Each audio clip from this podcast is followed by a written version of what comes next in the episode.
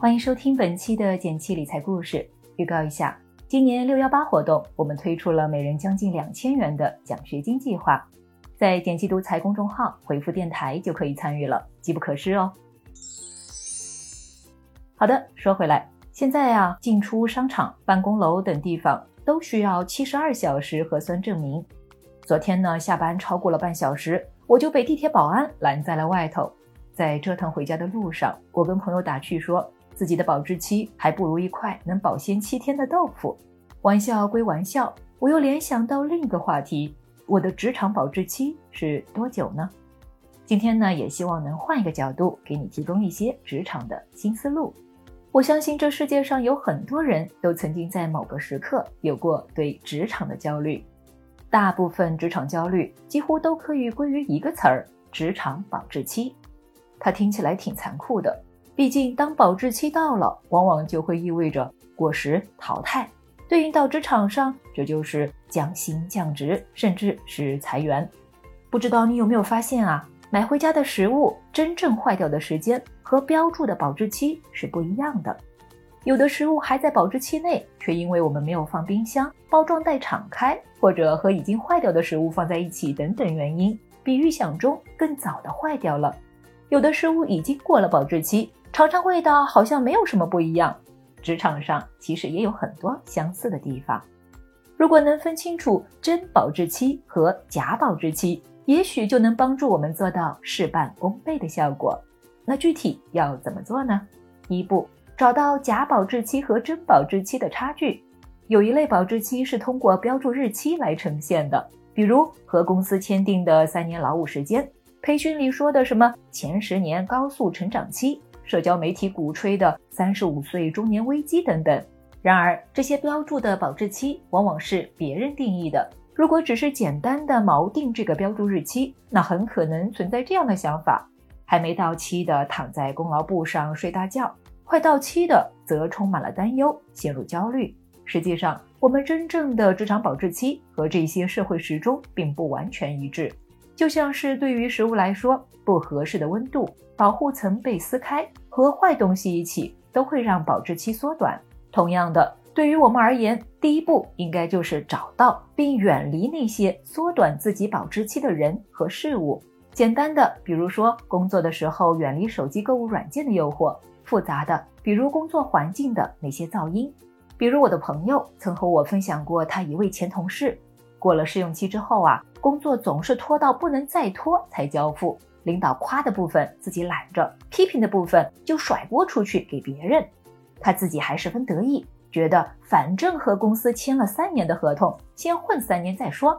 和这样的人待久了，朋友发觉自己也多少受到了影响，工作交付开始打马虎眼、耍滑头。后来他自己回想起来都后怕。幸运的是，他有一位亦师亦友的 leader，及时指出了他的问题，而那个同事则被调岗后离职。所以，我们也可以留个心眼儿，主动去远离职场的负能量，同时也要开始思考第二步，那就是以标注的保质期为保底，冲刺更长更强的职场生命力，延长我们的职场真保质期。具体怎么做呢？这里有两个建议。一个是时间规划，一个是精力换新。关于职场时间规划，最近看到的一本书推荐给你，书名是《远见》，里面提到我们的职场生涯可以分成三个阶段。第一阶段是工作的前十五年，重在积累。这个阶段的目标是在工作中努力学习和提升。这时重要的是认知自己的短板在哪里，并努力改进它。第二阶段是工作的十五到三十年，重在实践。开始担起一些管理和领导的责任，这个时候想要改变自己的短板会很难，不如找到弥补自己短板的团队来合作，然后把自己的时间聚焦在长板上。第三阶段是工作的三十到四十五年，重在更新和维护。有了前两个阶段的沉淀，自己的角色可以适度向顾问和辅导转变，持续发挥影响力。书中标注的时间，我们可以辩证的来看。但规划思路是我们可以参考的，也就是说，我们不能停留在某一个阶段，而是层层推进职场技能、工作经验和人际关系。那么，有了大致的时间规划之后，精力换新又如何做到呢？除了锻炼身体、提高体能之外，更重要的是不断去挖掘自己的工作动力在何处。你可以每隔一段时间问问自己这个问题：在接下来的一年里，你最大的追求是什么？比如学习新东西，还是获得影响力，又或者是体验乐趣，还是收获鼓励呢？问的目的在于找到自己的优先级，把这一年的精力放在最大的追求上，重新点燃工作的热情。最后来说说第三步，突破真假保质期的枷锁。现在就业市场正以不可预测的方式转变，机器也越来越聪明。我们现在掌握的技能和经验，或许哪一天就会突然失灵。我们都需要学会顺应改变，而突破的办法就在于你身上的可迁移的技能。可以帮助你，不论你去哪一个公司，都可以立刻派上用场。可迁移的技能有什么呢？四个办法。如果你在工作中有机会，就可以锻炼起来。第一，解决问题的能力。你可以建立一个工具箱，在每一次服务完客户、做完业务之后，简单记录一下自己的解决方法。这样，工具箱里的方法越来越多，不断迭代。下一次，你可以用几种不同的方法结合在一起。创造自己更好、更稳健的独门秘方。